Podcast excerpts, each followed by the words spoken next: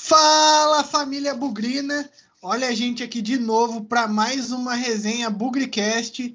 Eu sou o Léo Trentin e eu fiquei decepcionado com essa primeira partida do da Copinha. Fala turma, aqui é o Rafa, Rafa de Marzio. Vamos comentar um pouquinho aí então dessa expectativa para a Copinha e como foi o jogo, né? Será que tem perspectivas melhores? Fala turma, aqui é Lucas Besseler, meu primeiro programa aqui no podcast e no Bugrecast. Na verdade, já participei aí, né, como convidado uma vez para um bolão, mas agora é meu primeiro oficial. E estamos aí na expectativa para ver se o Guarani vai apresentar uma coisa melhor na copinha, né? Então, roda a vinheta. Bugrecast, o podcast da torcida bugrina. Então, pessoal, a gente está gravando o programa hoje, dia 4 do 1, e o Guarani estreou na Copinha com um empate frente ao Tanabi, o dono da casa, né? Saiu perdendo por 1 a 0 no primeiro tempo, conseguiu a virada no segundo tempo, mas no finalzinho do jogo cedeu o empate. E esse empate pode atrapalhar as pretensões do Guarani que enfrenta depois o Vila Nova. O que, que vocês acharam do jogo? Cara, eu pude acompanhar principalmente aí uh, o primeiro tempo no comecinho, o final do segundo, teve uma parte ali do, do, do gol do, do Tanabi, o primeiro não, não consegui ver o pênalti né, que o Leal cometeu, mas o primeiro tempo foi bem decepcionante, assim, né, mas muito chutão, muito jogo físico, e a gente esperava mais, né, eu pelo menos esperava mais quando você vê os nomes, né, a gente fez um Paulista Sub-20 bom, e a gente teve três jogadores, pelo menos, que são constantes no profissional que desceram para jogar copinha, né? Três jogadores de quase 20 anos. É, dois tem 20, o Renanzinho talvez acho que tem 19. Então, Renanzinho, Matheus Souza e Eliel. Isso era para elevar muito o nível e acho que não, não teria uma comparação com a equipe do Tanabi, né? Mesmo sem conhecer, é, era para o Guarani ter um nível um pouco acima do que teve, mas, né, tentando ver pelo pela outra outro lado, né, da moeda, foi um jogo realmente complicado pelas condições, né? Por uma estreia, por essa expectativa de favoritismo que o Guarani deveria ter, e muito pelo gramado e equipe física que o Tanabi mostrou, né? Então eu acho que não é de desespero, a gente vai ter jogos melhores. Eu acho que o jogo contra o Vila, mesmo parecendo talvez mais difícil, né, pelo nome, de novo, porque a gente não conhece como estão esses times na base, eu acho que é um jogo que tem mais a cara do Guarani poder fazer seu futebol, ter os ajustes necessários que a gente viu que o treinador às vezes não não entendeu muito bem ainda, faça uma ou duas mudanças, né? A gente tem para o elenco hoje e vê com bastante otimismo, né? Porque a gente tem uns 11 é, bem é, muito bons, né, para o nível da categoria e olha no banco tem mais quatro, cinco nomes que jogariam titulares com tranquilidade. Então eu não, eu não vejo com muito desespero a sequência da, da copinha. Acho que a gente pode continuar fazendo uma retomar uma campanha melhor passar de fase e depois ver até onde a gente chega, talvez umas quartas de final. É, eu vejo uma, uma campanha até otimista, assim, não, não acho que vai ser uma campanha ruim, não. É, o Guarani costuma, nessas primeiras fases assim da Copinha, quando joga contra o time da casa, o Guarani é meio que a sensação do grupo, né? Sempre é o, o melhor, o maior time do grupo, assim. Então, tem essa dificuldade, além da chuva, que atrapalhou muito o toque de bola, né? Ficou muito chutão aí, como o Rafa falou tem essa questão de os caras darem a vida contra a gente, a torcida tá lá incentivando, contra, então isso acaba pegando um pouco a molecada também, né? E também não vejo com desespero a sequência da competição, não. O jogo contra o Vila é um jogo, tipo de jogo que o Urani gosta de jogar mesmo, um jogo decisivo, assim, para as pretensões.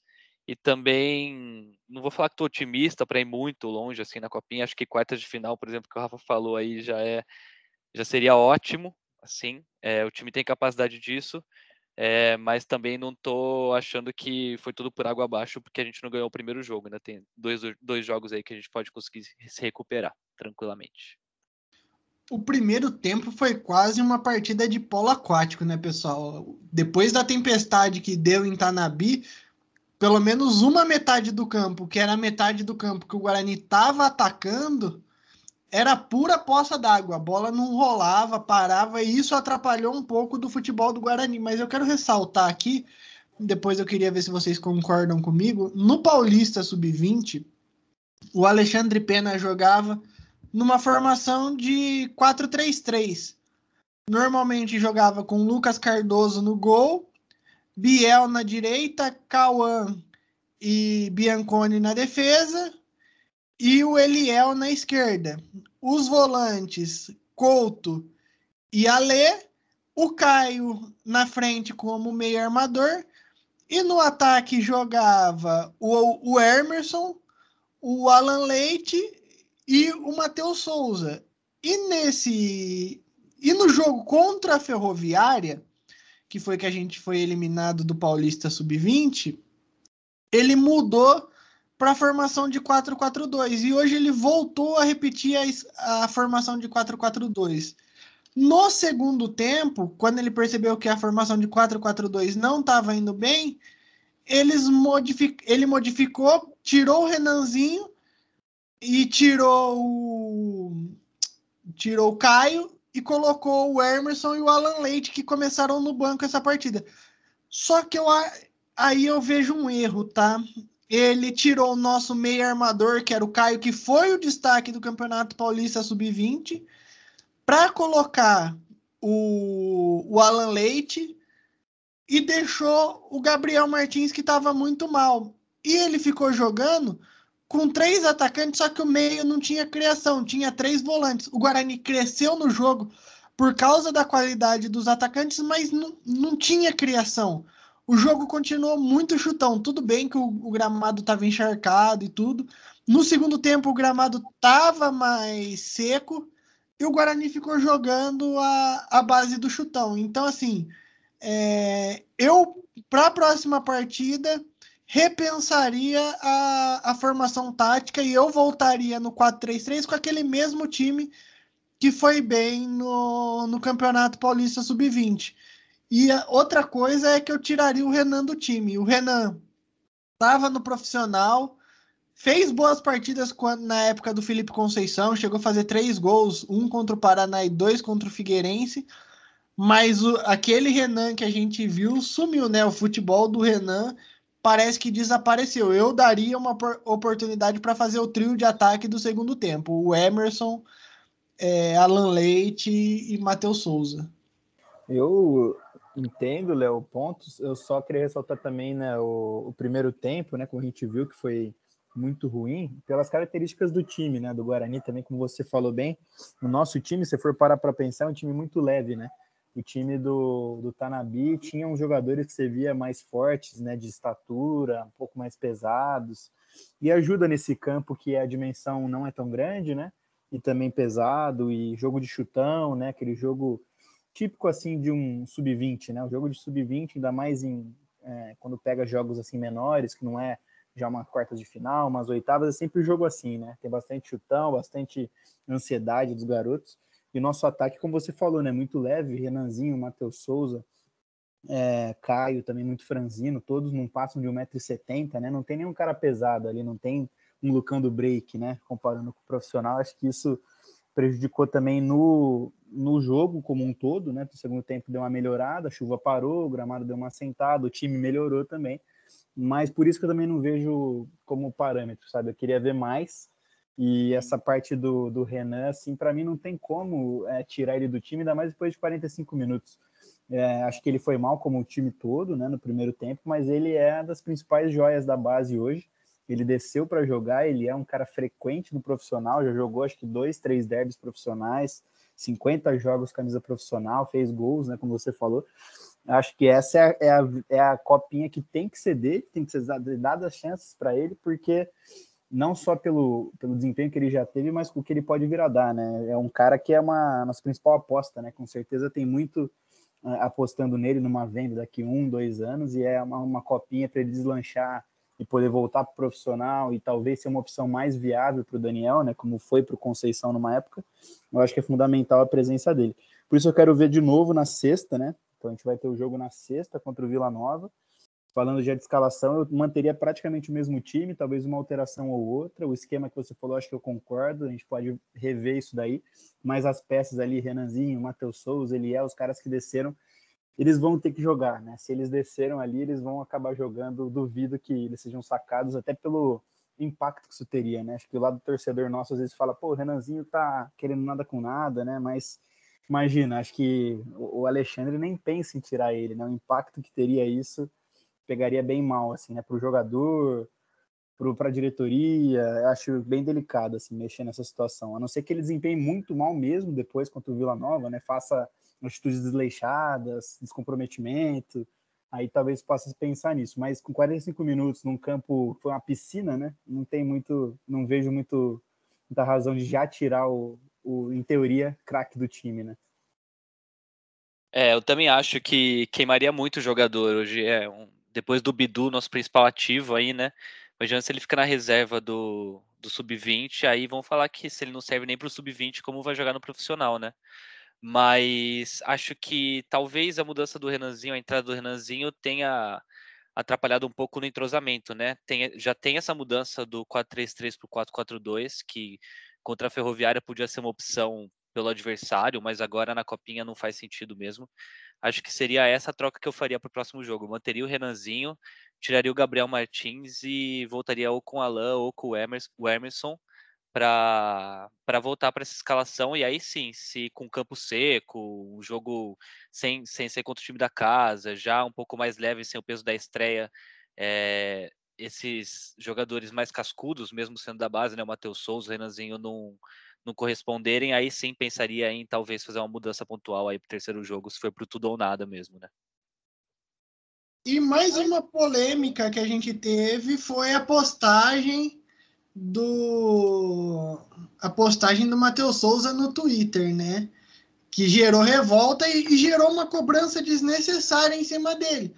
Porque ele vinha bem no, no Paulista Sub-20, vinha recebendo elogios no Paulista Sub-20 e atraiu uma atenção e uma pressão desnecessária em cima dele, né? Também achei, Léo. É, entendo que tá motivado, pareceu ali que tá muito motivado para a copinha, quer se firmar mesmo, mas não precisava, né? Dá para escolher direito as palavras, assim, pareceu muito isso eu contra vocês, tal, no momento que é para ser começo da temporada, União, né? A copinha geralmente já empolga a torcida antes do Paulistão, né? Então já cria esse clima, assim, até nos gols hoje, a molecada comemorando, tampando o ouvido, acho isso totalmente desnecessário, assim não se queimou comigo, né? Do tipo, nossa, Matheus Souza tá mascarado já. Mas acho desnecessário, assim. Dá para guiar um, um, pouco melhor, assim, a comecinho de carreira, né? E tiveram um super apoio, né, Rafa? No Paulista Sub-20. Foram bem, a torcida comprou a proposta deles, apoiou, apesar das críticas pela derrota para a Ferroviária foram muito comemoradas as passagens de fase da primeira para a segunda, da segunda para a terceira, a vitória sobre o Santos. E aí chega na copinha, ao invés deles pegarem o embalo e aproveitar a motivação da torcida, porque se você for ver, não faz muito tempo que acabou o Paulista Sub-20, criou-se esse clima de, de nós contra eles totalmente desnecessário, né? E um time de base deveria puxar a torcida a seu favor, né? E não criar esse clima de rivalidade, né, Rafa? Sim, eu concordo. Do, do Matheus, eu acho ainda que hoje não fez uma partida ruim. Para mim, foi um dos que mais tentou, correu demais. Eu vi ele lutando muito. É, o que eu acho, né, da postagem dele no Twitter, tal, Instagram, ver que é um, um, um, cara começando, né, não tem tantos, nem tantos seguidores assim, mas repercute, né, entre a galera mais jovem da torcida do Guarani. Isso é falta de aconselhamento, com certeza. Daqui uns seis meses, acho que não vai estar fazendo isso. Uma, uma assessoria, um próprio toque do próprio Guarani, né? Tem que ser algo mais. Não é mais um, um garoto que joga no bairro, né? Ele tem que tomar cuidado com, a, com essas coisas que ele faz para evitar essa conversa aqui, né? Se ele não faz nada disso, ninguém está falando dele, tá lá jogando o jogo dele. E assim, as comemorações, né, igual o Bruno Sávio começou com essa tendência no Guarani, a gente vê às vezes em outros times, eu não sei exatamente o que eles pensaram com isso, a intenção. Eu acho que a gente vê coisa demais nisso tudo, né? Não, não acho que é para tanto, não sei se é realmente para torcida. Alguém realmente falou que seria, né? De não ouvir crítica. Eu acho que é molecada. Se eles fizessem gols, fizesse 5 a 2 no Tanabi, todo mundo comemorasse com a mão no ouvido, ninguém ia falar nada. Então o real problema é, o time não jogou nada, né, por tudo que a gente já falou, empatou com o Tanabi, acontece tudo isso, né, do Renanzinho, que é o cara com mais expectativa, não joga nada, o Matheus Souza, para muitos também não fez o que poderia fazer, né, que acham que iria chegar lá e virar o Neymar na copinha, né, não é para tanto. E, mas eu acho que a gente vê coisa demais nessa comemoração, assim, na, em toda a atitude da, da base como um todo. Eu não vejo que eles estão fazendo isso de nós contra eles, assim, né? Mas pode ser evitado de novo, né? Um aconselhamento, se está causando essa polêmica, não vamos fazer de novo, né? No próximo jogo, vamos tentar fazer alguma coisa diferente. Mas eu acho normal, assim, é aquela coisa que a gente comenta quando não tem vitórias, quando tem que achar algum culpado, e se meter 3 a 0 no Vila, tudo isso vira segundo plano. É só não colocar dedinho no ouvido, né, Wermerson? Você é um cara que direto recebe elogios, principalmente aqui do pessoal do Bugrecast. Então não precisa disso também, né? De colocar dedo no ouvido para comemorar, porque eu também nunca vi ninguém criticando o Emerson, né? Mas agora. Léo, deixa eu jogar uma, uma pergunta só para vocês nesse mesmo tema. Vocês acham que pode ser, né? Você, Léo, comentou do, da mudança de esquema, né? A chegada do Renanzinho, do Matheus Souza até no Paulista, né? Isso já aconteceu. Vocês acham que a descida deles, né, pode ter algum problema com o grupo, né? Porque são caras diferentes na base, mesmo que não sejam ninguém ainda no mundo do futebol, né? Como eu falei antes, né, o Renanzinho tem 50 jogos profissional, fez gol já, já jogou derby, deve ter um salário um pouco maior. O Matheus Souza também é um cara mais em evidência, chega, né, e já rouba um espaço de outro cara que estava ali, né, do próprio Emerson, do Alan. Não sei, eu acho que eu fiquei pensando nisso antes do, da competição começar. Eu não imaginava que isso poderia acontecer, assim, não, não era a minha visão, porque eu via o Renanzinho, o Matheus Souza com tanto potencial, né, que jogador bom tem que jogar. Esse era minha, meu pensamento. Se ele desceu para a base, tem que jogar mesmo e acabou. Mas eu comecei a pensar agora, né, que pode acontecer isso de ter uma vaidade, né, virar eu... titular e, e quer ir para cima, quer ganhar tudo para ele. O que, que vocês acham? Eu acho difícil, Rafa. Não sei a opinião do Lucas, mas assim, eu acho difícil porque eles já jogaram junto o Paulista Sub-20, o Renanzinho menos. Renanzinho começou a jogar na fase final, mas o Matheus Souza, o Eliel já estavam jogando antes é, no, no Paulista Sub-20, né? Então, o Renanzinho que é a grande novidade, vamos falar assim, que se eu não me engano começou a jogar no final, no, no, último jogo da, da segunda fase e depois os jogos contra a Ferroviária. Mas, além disso, tudo bem que o Renan jogou no profissional e o, o Matheus Souza e o Eliel jogaram, mas ali tem muita gente que já estava treinando no profissional e tem contrato de profissional, né? O próprio Emerson e o Alan Leite têm contrato de profissional e treinaram como profissional. Se eu não me engano, o Alan chegou a jogar com o Felipe Conceição naquela partida contra o Juventude. O Caio tem contrato profissional e chegou a jogar no profissional. O Lucas Cardoso, idem, chegou a jogar no profissional aquele fatídico jogo contra o, o Cuiabá. E, e mais recentemente, alguns meninos que se destacaram no Paulista Sub-20 ganharam um contrato profissional, né? O Cauã, o Alê, o Couto, o Gabriel Martins. Então, esses caras também ganharam um contrato profissional. Então, eu acho que isso não interfere muito. E mesmo o Renan estando há mais tempo, eu acho que o salário dele, mesmo maior, não é nada tão excepcional comparado com os outros, não. Eu acho que tá tudo. Os que têm contrato profissional, tá tudo mais ou menos na mesma faixa, tudo mais ou menos próximo. É, eu acho que tentando pensar com a cabeça da molecada, assim, nessa fase, né?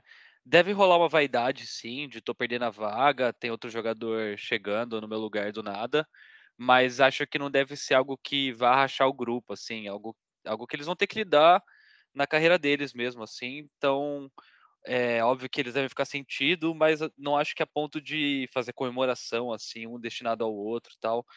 E olhando pelo outro lado da moeda também, é o que, que você comentou, Rafa. Os três já jogaram derby, né?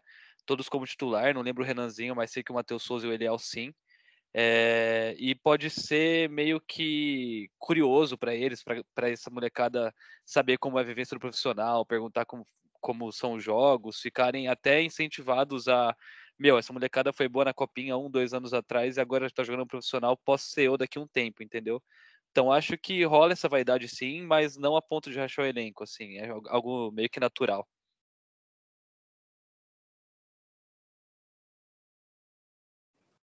Boa.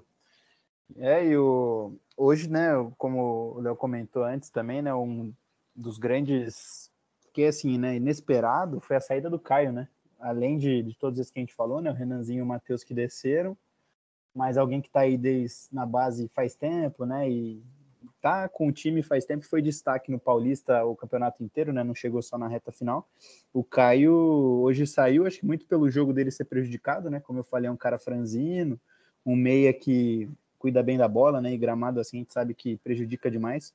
Vocês ficaram surpresos também? Eu sei que o Léo não gostou da saída do Caio, mas vocês acham que ele ainda vai desempenhar um, um futebol assim digno na copinha para estourar e já ir para profissional de vez? Eu não gostei da saída do Caio porque ele era um, ele é o nosso meia. É o cara criativo do time e jogar com três volantes e nenhum, nenhum cara de criação é, é duro. O Gabriel Martins fez uma partida muito abaixo hoje, muito ruim. E eu achei que ele seria substituído no intervalo. Ainda comentei no meu Twitter que eu achava que sairia o Gabriel Martins e o Renanzinho para a entrada do Hermisson e do Alan Leite. Acertei 75%, né? Porque só errei o nome do, do Gabriel Martins, que foi o Caio, o substituído. Mas ele é o cara da criação ele tem um bom futebol, já demonstrou isso várias vezes, e no primeiro tempo ele não teve oportunidade, né? Primeiro por causa do campo pesado, como, como a gente já tinha comentado. E a segunda, a segunda questão também é que muitas vezes ele aparecia como um atacante também. Ele fez uma, uma função meio estranha hoje que, que não deu para entender muito bem, né? É, ele era um, um atacante que às vezes voltava para buscar bola. Então eu acho que o, o erro tá o erro estava aí. Se o, o Pena tivesse feito as modificações que ele fez, mas ao invés de tirar o Caio, tivesse tirado um volante, principalmente o Gabriel Martins que estava mal, eu acho que o time poderia ter rendido mais do que rendeu e poderia ter ganho o jogo com, com facilidade. Com facilidade, assim. Não teria sofrido o que sofreu para conseguir virar e, e, acho que poderia ter feito mais gols além dos dois que fez e ter que acabou sofrendo um empate, entendeu? Acho que o jogo poderia ser 3 a 1 3 a 2 algo do tipo, mas eu acho que, que você teria mais opções. E o time melhorou depois da entrada do Deco, que é um meia, né? que faz a função do Caio. Eu acho que a diferença do Deco para o Caio é que o Caio é um, um meia mais criativo e o, o, Deco é um meia mais atacante. O Deco chega mais, finaliza mais. E o Caio, apesar de fazer bastante gols também, o Caio é aquele cara do passe, da, da criação. É, eu também acho. E até pela entrada do Gabriel Martins recente, né? nessa mudança de esquema, também achava que ia ser ele substituído, o Caio ia ficar. E se o Gabriel Martins fica ainda e decide o jogo, né? Aí se justifica a escolha do Alexandre Pena, mas também continuou mal depois. O time melhorou quando o Deco entrou, então tava sentindo falta desse meia mesmo. E então acho que é isso. Eu também gosto muito do Caio, é, boto muita fé nele. A gente tem revelado muitos atacantes pontas, né? Centroavante também alguns e acaba que no profissional como é, são alguns já tiveram chance, principalmente na época do Conceição, né? Mas como é, a gente acaba contratando muito jogador mais veterano, eles acabam sendo preteridos por Maxwell, jogadores desse tipo, assim, e sendo menos utilizados do que eles poderiam mesmo. E eu boto muita fé no Caio porque é uma posição carente, né? A gente viu aí quando não tinha o Regis, o Andrigo, a gente tinha que jogar com o Tony. Então, boto muita fé nele, acho que ele tem futuro aí. E tem que jogar mais na copinha, né? Não jogar mais, jogar melhor, jogar mais tempo mesmo. Então, é, vamos ver se no próximo jogo aí essas substituições mudam.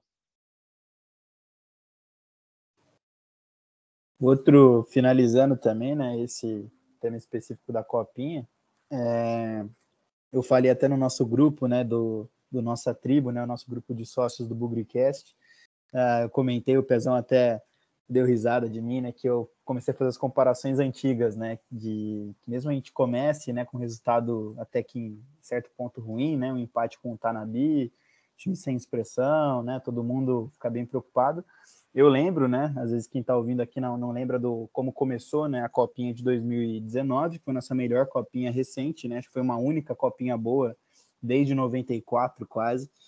E a gente começou também empatando com o Taquaritinga em casa, né? O Taquaritinga era o, o cabeça de chave, por coincidência, Taquaritinga também é região ali de, de Tanabi, Rio Preto. O Guarani empata também, depois joga na, na sequência empata com o Bahia, então na mesma forma que a gente vai pegar o Vila Nova, né? Um time um pouquinho de maior expressão. E depois a gente fecha goleando o Boa Vista por 6 a 0 e precisava, o Henrique lembrou hoje, né? Precisava fazer pelo menos 3, 4, o Guarani foi lá e fez 6. E o time que começou bem mais ou menos, eu lembro que ele foi trocando as peças, na época era o Márcio Zanardi, né? Começou com um elenco assim dessa mesma forma no primeiro jogo, depois foi mudando, entrou um meia, mudou outra peça ali, outra peça aqui, e aí o time deu uma embalada boa, fez um futebol muito bom e, e parou só na semifinal para o São Paulo e além de tudo isso revelou os nomes que a gente conhece bem, né? Como o Bidu, o Davó, o próprio Mateuzinho, o Renanzinho que voltou aí para para a base ainda, mas é só para ter esse ponto, né? Que o começo foi ruim, realmente, não foi o dos sonhos, mas o time em Copa São Paulo geralmente vai evoluindo, que a gente fala aqui, né, que vê potencial, né? Se não tem potencial, não tem como evoluir, mas nesse caso a gente vê bastante potencial nesse elenco, né? Tem jogadores que se ajeitar ali, acertar o esquema, acertar o time, a gente pode ir longe sim. E o time do Tanabi, apesar de não ter nome, além de ter revelado Edilson, que a gente trouxe Edilson Capetinha do Tanabi para o Guarani, tem bons jogadores no elenco. Aquele atacante Macau, o outro atacante que entrou no segundo tempo e fez gol, acho que é Antônio, o nome dele, muito bom também.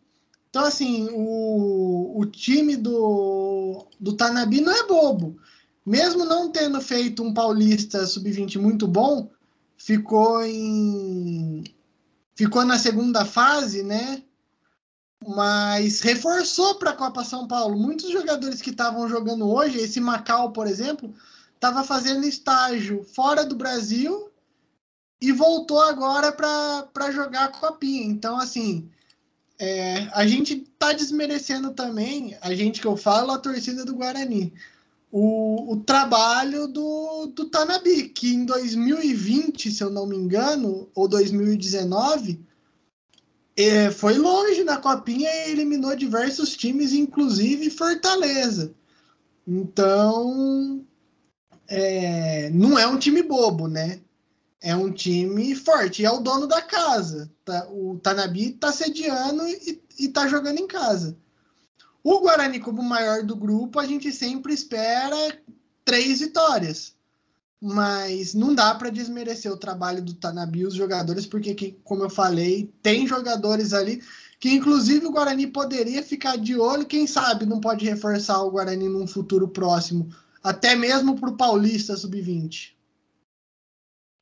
Concordo, Léo, concordo, Rafa. É...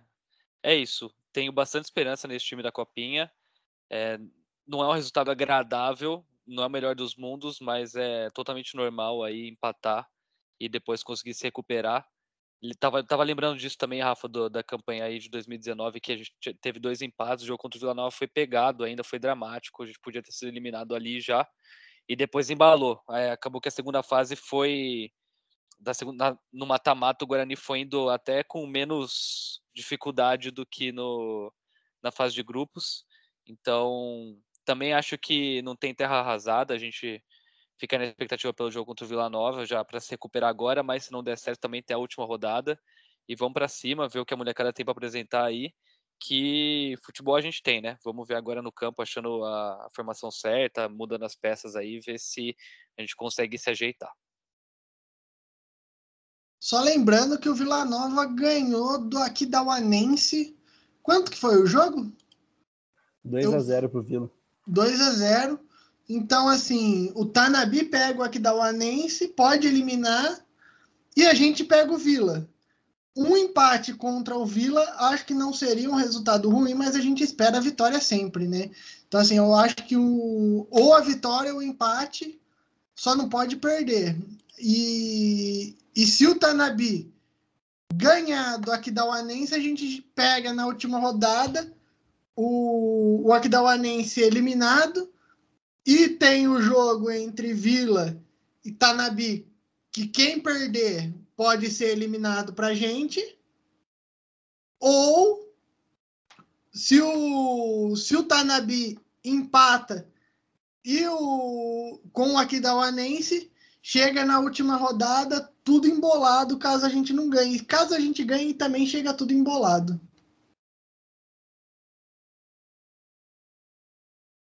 É isso. Sequência aí, né, para a gente tentar carimbar a classificação, mas fica, fica um pouquinho arriscado, né, pensando que o, que o Tanabi, na teoria, deve ganhar desse time do Aquidauanense, né, que é o time mais fraco do grupo. O Tanabi mostrou certas é, características boas hoje, né, e aí a gente, o Vila, para mim é um jogo muito importante. Como você falou, Léo, não pode perder, mas ainda acho que mesmo com tudo que eu falei, né, do, do 2019, um empate também é bem complicado, né? Mina bastante a confiança, uma vitória aí contra o Vila seria muito importante. É isso, é... vamos ver. A gente falou bastante coisa positiva também, mesmo com esse empate, né? Falamos bem aí de todos os nossos jogadores da frente. Vamos ver se bola entra no próximo, se a gente consegue jogar nosso futebol, toque de bola e, e fazer um jogo melhor para ganhar do Vila aí e para a última rodada mais tranquilo. E para finalizar esse programa, eu quero trazer um desafio para vocês. É, cada um vai escolher um jogador, pode ser repetido, que acha que pode ser o destaque do, do próximo jogo e, quem sabe, o destaque do Guarani no campeonato. Mas lembrando que é um nome só, hein? Eu vou ficar por último, quero ouvir a opinião de vocês primeiro. Tá, eu começo. Como é um nome só, eu vou tentar conciliar quem eu acho que vai ir bem no próximo jogo e também pode ser nosso destaque na copinha. Eu vou de Matheus Souza, pela toda a vontade que ele teve hoje, né, por tudo que ele andou falando também, né, mas ele está tentando demonstrar e eu acho que ele vai conseguir fazer seus gols e se destacar aí como o nosso maior nome da copinha e quem sabe repetir a trajetória do Davó né, depois. Eu vou de o Emerson, ele entrou muito bem hoje. Acho que talvez uma mudança de esquema aí numa volta para o 4-3-3 ou nessa mudança de peças que forem se destacando, ele pode ganhar confiança e fazer mais gols. Vamos ver se, se ele ajuda a gente aí. Olha, eu achei que alguém ia falar o nome que eu vou falar, mas o bom é que cada um pensou em um jogador. Porque eu vou de Caio Henrique, que apesar de ter sub sido substituído hoje, é o nosso camisa 10, é o cara criativo. Não espero muitos gols dele, nem na próxima partida e nem no, no, campeonato todo, mas eu acho que ele é o cara que pode desequilibrar, que pode dar um lançamento, um, um passe decisivo, e, e é o cara que a gente precisa para levar a gente longe. Então é isso, pessoal. Esse programa a gente está encerrando por aqui. Em breve a gente vem com mais resenhas Bugrecast, com mais novidades. Fiquem atentos na sua plataforma de podcast favorita. Não sei se você está escutando no Spotify, no Deezer, no Apple Podcast, na Amazon SoundCloud. Mas aonde você tiver, se tiver a opção de deixar o ok, seguir o nosso, nosso canal. E é isso, pessoal. Até a próxima. Valeu!